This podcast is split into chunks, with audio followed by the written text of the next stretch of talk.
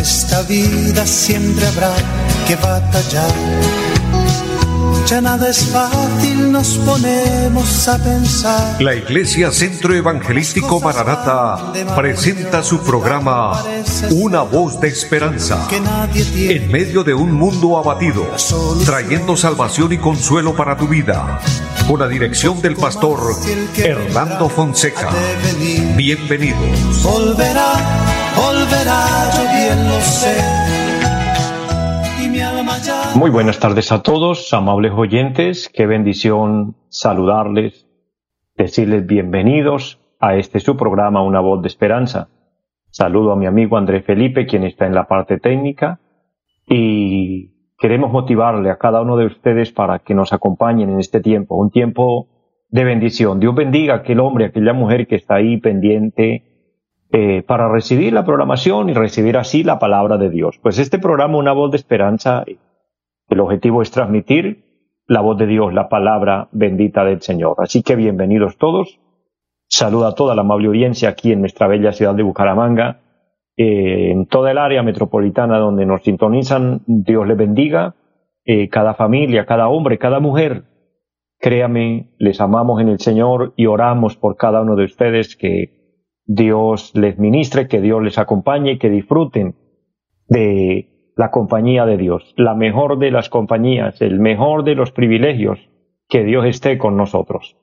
A los que nos siguen en diferentes lugares, eh, en las veredas, en los campos y en todos los lugares hasta donde llega esta señal, eh, un abrazo grande para todos, deseo que estén bien y bendiciones a los que también a través del Facebook están ahí conectados. Qué bendición maravillosa que unidos hagamos el programa, porque el programa es para gloria de Dios y bendición de nuestras vidas y ahí estamos todos participando.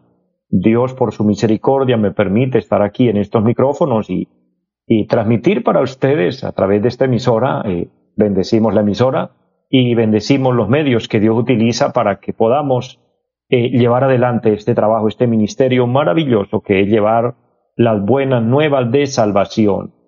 Decirle en el amor del Señor, Él es bueno, nuestro Dios es maravilloso, Él es misericordioso.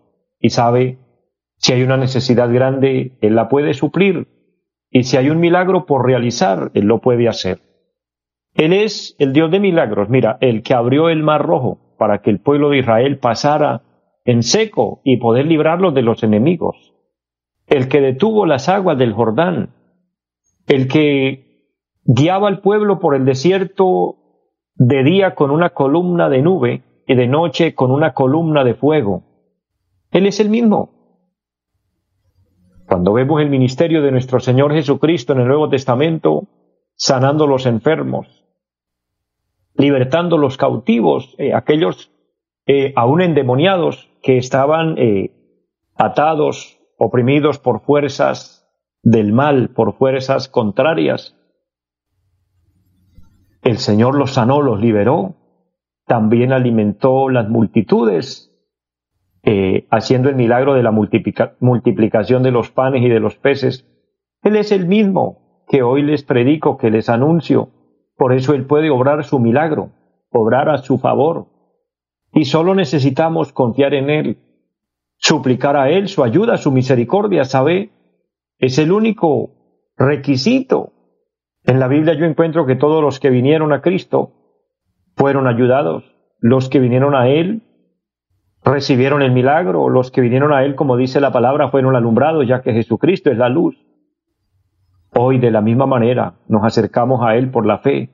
Empero, solo aquellos que no vinieron, solo aquellos que lo rechazaron, no tuvieron los beneficios. Qué triste. Que teniendo la oportunidad, que teniendo eh, el momento oportuno, y sabe que hay un versículo precioso de la palabra muy importante en el libro del profeta Isaías, capítulo 55, versículo 6, dice la palabra, buscad a Jehová mientras puede ser hallado y llamadle en tanto que está cercano. Esa palabra mientras puede ser hallado significa que la oportunidad se termina. ¿Y por qué se termina la oportunidad? Amados, porque el tiempo se agota, el tiempo se va yendo. Sin darnos cuenta, nosotros eh, cuando abrimos los ojos ya se nos ha ido más de la mitad de la vida. el ciclo de la vida del, del ser humano, del hombre, está entre los 70, 80. Y si alguien llega un poco más, 90, bueno, ya es la pura misericordia de Dios, pero eso no está asegurado. Por otro lado, recuerden, mis amados, el Señor viene por su iglesia en cualquier momento. La trompeta sonará y la iglesia se irá. Y en ese momento que la iglesia se vaya, cuando la trompeta suene, tengamos en cuenta que el tiempo de la gracia se habrá terminado.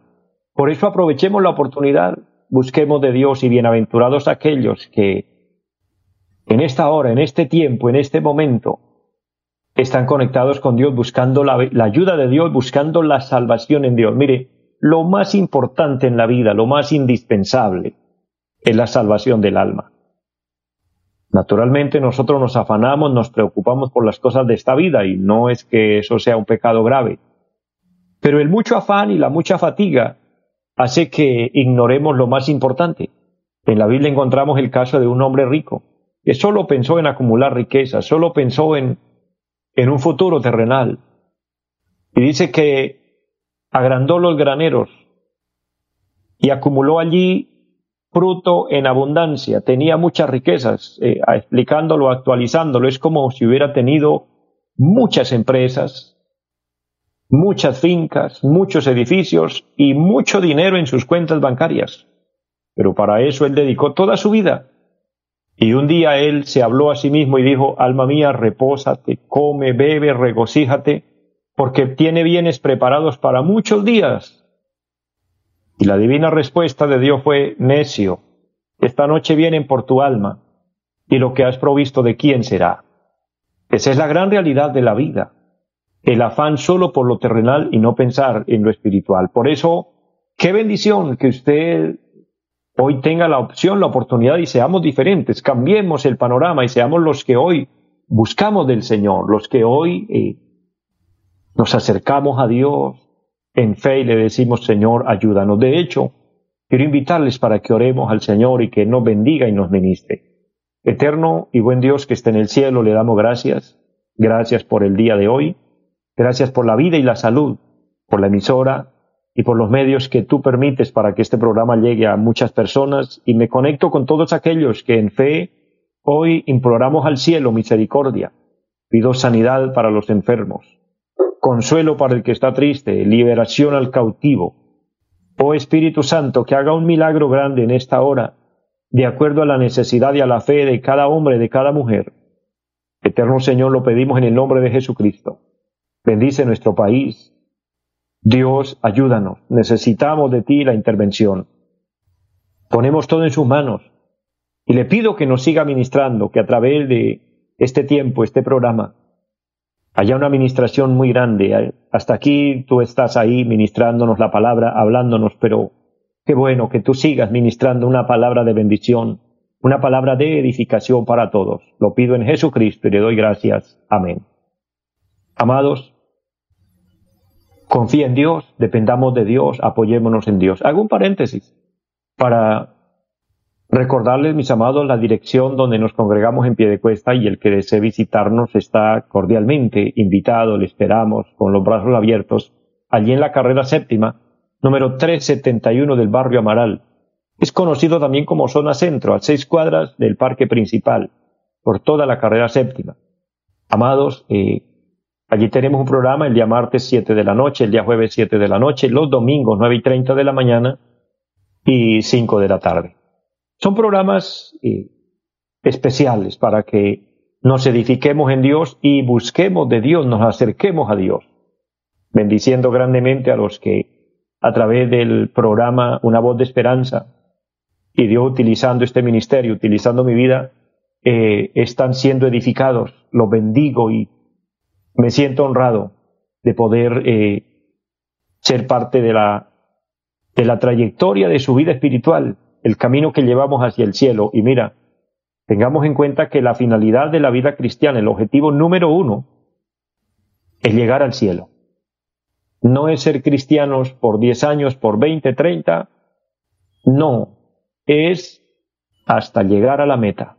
Y eso será cuando el Señor nos llame a su presencia. Aquí sí cabría decir, que el compromiso con Dios es como cuando nos comprometemos en el, en el matrimonio, como dice la palabra, en el santo estado del matrimonio.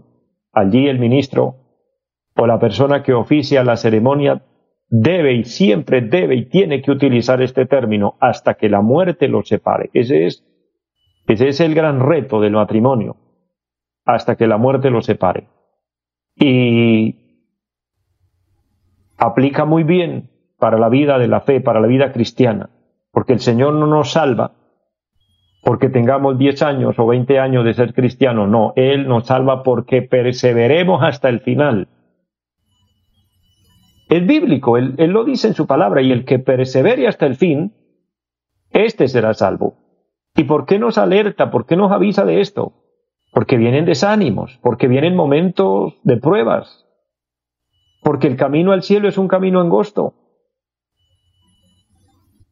y con muchas dificultades, con un enemigo que nos asedia y que nos acecha todos los días, las fuerzas del mundo y por otro lado eh, la debilidad de nuestra carne, de nuestro cuerpo, que quiere solo lo fácil y que quiere solo lo, lo que le traiga beneficio personal, porque si bien es cierto, nuestro cuerpo, nuestra carne no colaboran mucho para buscar de Dios. Aquí lo que nos ayuda es el espíritu que anhela lo de Dios. Bien dijo el Señor allá en San Mateo capítulo 26, donde Él está orando en el Hexemaní y le dice a sus discípulos, oren conmigo, oren una hora. Y mientras el Señor oraba, venía y los encontraba durmiendo. Y fue lamentable para el Señor que sus discípulos no pudieran orar aunque fuera una hora con Él. Obviamente la, eran las horas de la noche y esto pues afectaba el frío, el cansancio, sí, pero el Señor utiliza allí una palabra y le dice, el espíritu a la verdad está dispuesto, pero la carne es débil. Entonces, ese es el, el, problema difícil, el conflicto grande, que aún nuestra carne, nuestro cuerpo no ayuda en mucho. Por eso tenemos que aferrarnos de Dios, agarrarnos de la mano bendita del Señor. Y sólo así podremos permanecer y sólo así podremos perseverar. Pero hay un consejo sabio para nosotros llegar a la meta. Como decimos eh, en nuestro dialecto, en nuestro, en nuestro idioma, en nuestro pronunciar de palabras, para llegar lejos. Para llegar lejos hay un consejo sabio del cual les quiero seguir compartiendo y les quiero seguir ministrando y llegar a la meta o llegar al momento glorioso cuando la iglesia sea levantada, recuérdenlo. Y quizá ya falta poco y tal vez alguien esté ya desalentado, desanimado, pero yo quiero motivarle a seguir adelante, a seguir perseverando. Y aquel hombre o aquella mujer que apenas está empezando el camino de la fe, que de hecho en cada programa estamos orando por aquellos que, que quieran tomar la decisión de reconciliarse con Dios, de aceptar a Cristo. Entonces iniciamos un camino. Pero la idea no es iniciarlo, sino es concluirlo, llegar a la meta. Y para esto, sabe que la mejor forma y manera es tomarnos las cosas en serio. Por eso les quiero dejar una reflexión que la he titulado La seriedad de la vida. Y hablando de este tema, el mejor ejemplo a seguir, la mejor persona que encontramos que vale la pena seguir su ejemplo y vale la pena imitar, se llama Jesucristo, el Hijo de Dios. Nuestro Señor es el modelo número uno. Porque Él es Dios, sí, pero Él se hizo hombre y cuando Cristo estuvo aquí en la tierra, Él vivió como humano, Él vivió como hombre. Él no era el superhombre. Aunque le vuelvo a recordar, era 100% Dios, pero también 100% hombre. Él se despojó del cielo. Él dejó la gloria del Padre. Y vino y nació humildemente, naciendo en el hogar de José y María. Y ya usted conoce la historia, siendo engendrado por obra y gracia del Espíritu Santo. Era el Hijo de Dios es el Hijo de Dios, pero no actuó como tal. Por eso cuando a él lo perseguían, él huía. El mismo José tuvo que huir a Egipto cuando querían matarlo y mataron muchos niños buscando la muerte de este niño que era el Hijo de Dios. Y Dios no utilizó medios mágicos, no, utilizó medios humanos. Le dijo a José, huye a Egipto. Y en muchas reuniones que los fariseos quisieron matarlo, quisieron hacerle daño, él evadía a la multitud y se escapaba. No lo vemos en ningún momento haciendo el papel de, del superhombre para defenderse. Y por eso cuando lo apresaron y lo llevaron para ser crucificado, él se sometió.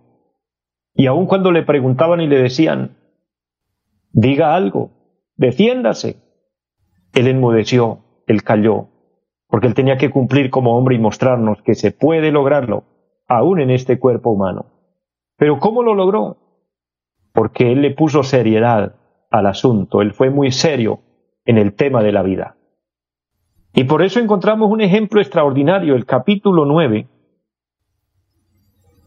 del Evangelio según San Juan, y el versículo 4 y el versículo 5 dice la palabra, me es necesario hacer las obras del que me envió, entre tanto que el día dura, la noche viene cuando nadie puede trabajar, entre tanto que estoy en el mundo, luz soy del mundo. Jesús tenía en claro muchas cosas. Número uno, que Él era el enviado de Dios. Tengamos en cuenta que eso era nuestro Señor Jesucristo, el enviado de Dios, el mensajero de Dios, el Salvador. ¿Qué tal donde el Señor no tome esto con responsabilidad? Y tal vez hoy nosotros podamos decir, ah, bueno, pero es que Él era el, el, el responsable. Sí, pero hoy usted y yo somos los responsables. Quizás usted es el responsable de que en su casa los demás sigan el ejemplo suyo. O usted será el responsable en la empresa donde usted trabaja. Dios le está dando esta palabra a usted para que tomemos el reto de la vida y seamos esa luz. Era lo que Cristo tenía en, mente. Él sabía que Él era el enviado de Dios. Número dos, Él expresa algo. Me es necesario hacer las obras del que me envió. Es decir, me es necesario cumplir con la misión encomendada. ¿No es acaso para nosotros también una seriedad cumplir con la responsabilidad que nos ha sido delegada, por lo menos salvar nuestra alma?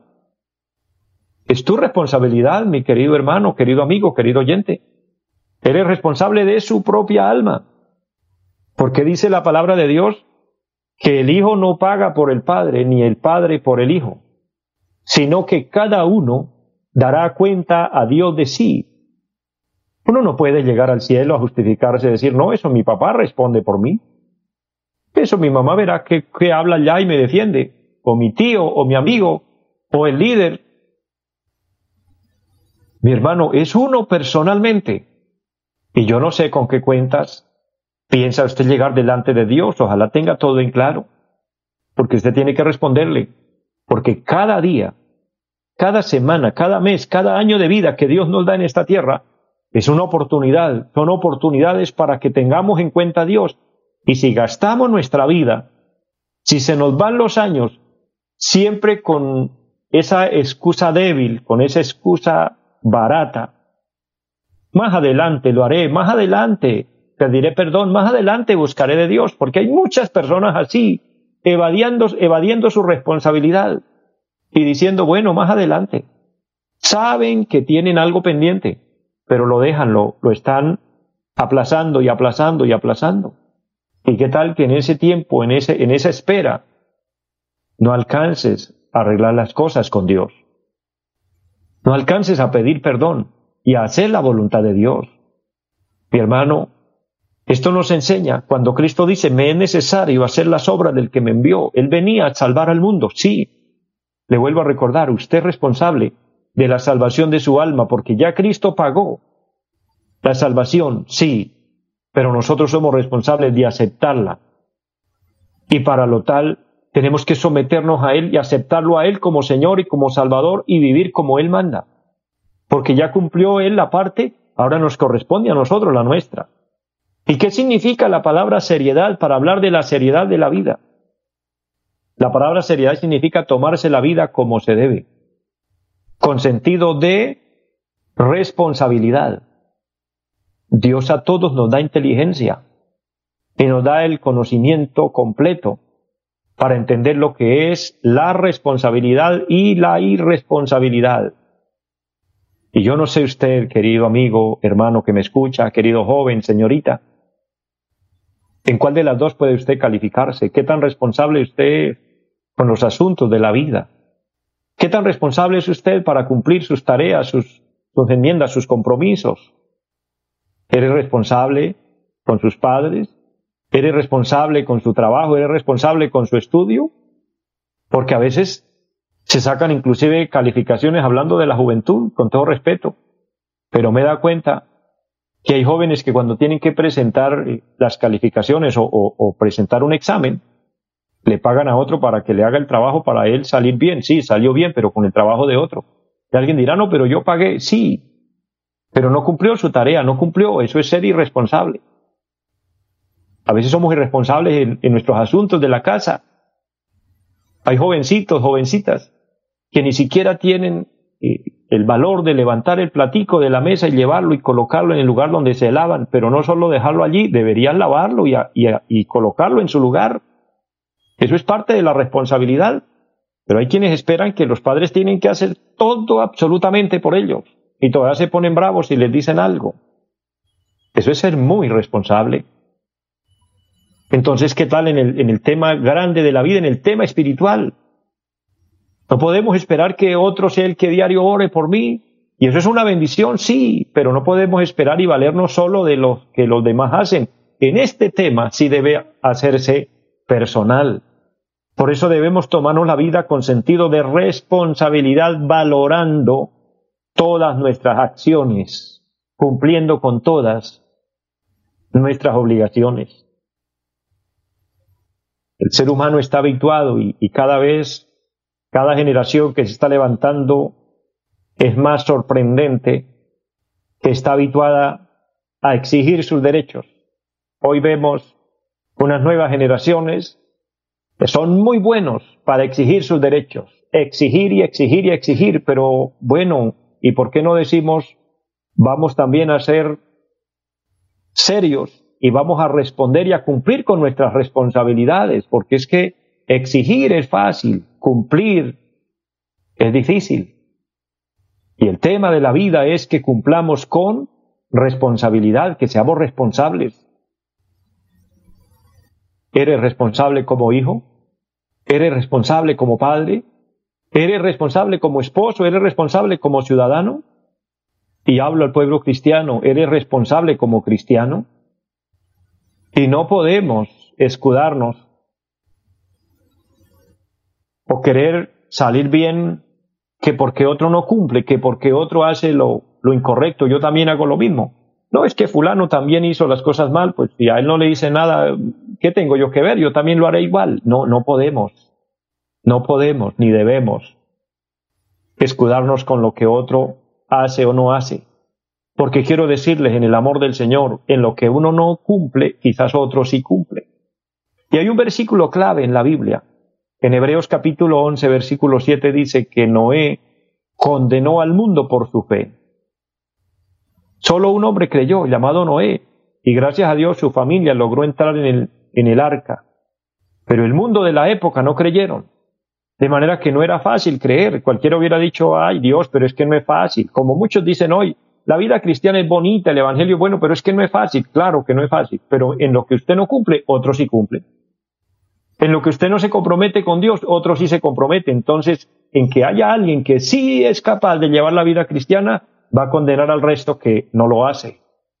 Ese es el gran tema de la responsabilidad. Por eso debemos tomarnos las cosas con seriedad, con compromiso. Y hablando de esto, Seamos responsables con nuestra alma y hago la invitación a aquel hombre, a aquella mujer que quiera comprometerse hoy con Dios, pedirle perdón a Dios. Y yo le invito para que haga una oración de fe, si su corazón así lo siente y acepta al Señor, reconcíliate con Él y tómate esto en serio, porque es por su bien, es por su alma, es por su eternidad. Ora conmigo diciendo, Padre que está en el cielo, te doy gracias por tu palabra. Te doy gracias por la vida y le pido perdón por mis pecados. Reconozco que he pecado. He fallado delante del cielo y delante de, de muchas personas. He pecado. Perdóname. Lávame con tu sangre y séllame con tu Espíritu Santo. Anota mi nombre en el libro de la vida y tenme en cuenta para el día de tu venida o cuando me llames a tu presencia. Te lo pido en Jesucristo. Amén. Si usted oró conmigo esta sencilla oración y lo hizo con fe, usted se ha reconciliado con Dios. Y ahí le queda ese modelo de oración para que usted se postre delante de Dios y le pida perdón a Dios. Invita al Señor, dígale, Señor, te invito para que seas Señor y dueño de mi vida. Y entonces podremos seguir el ejemplo de Cristo. Me es necesario hacer las obras del que me envió, dijo el Señor, entre tanto que el día dura, pues la noche viene cuando nadie podrá trabajar. Mis amados, que Dios nos ayude y que podamos responderle a Dios y ser responsables con Dios y ser responsables con nosotros mismos y asegurar nuestra eternidad, porque créame, eso lo aseguramos aquí en la tierra, aquí mientras estamos vivos, porque después de muerto ya no habrá más nada que hacer. Allí ya no valen rezos, allí no valen ruegos, allí no vale dinero, allí no vale nada. Cada uno el lugar que le correspondió por sus acciones, por su fe, por su responsabilidad. Que Dios nos ayude. Mis amados, Dios les bendiga, les amo mucho a todos y les deseo una feliz tarde. Los invitamos a nuestra reunión en los días martes 7 de la noche, culto de oración. Jueves 7 de la noche, enseñanza bíblica. Domingos 9 y 30 de la mañana, culto para toda la familia. Y 5 de la tarde, culto evangelístico. Los esperamos en la carrera séptima, número 371, Barrio Amaral, Piedecuesta. Llámenos al 318-767-9537. Volverá, volverá, volverá esta vida siempre habrá que batallar. Ya nada es fácil, nos ponemos a pensar. La Iglesia Centro Evangelístico Mararata presentó su programa Una voz de esperanza. Los esperamos en nuestra próxima emisión. Volverá, volverá, yo bien lo sé. Y mi alma ya se desespera por volar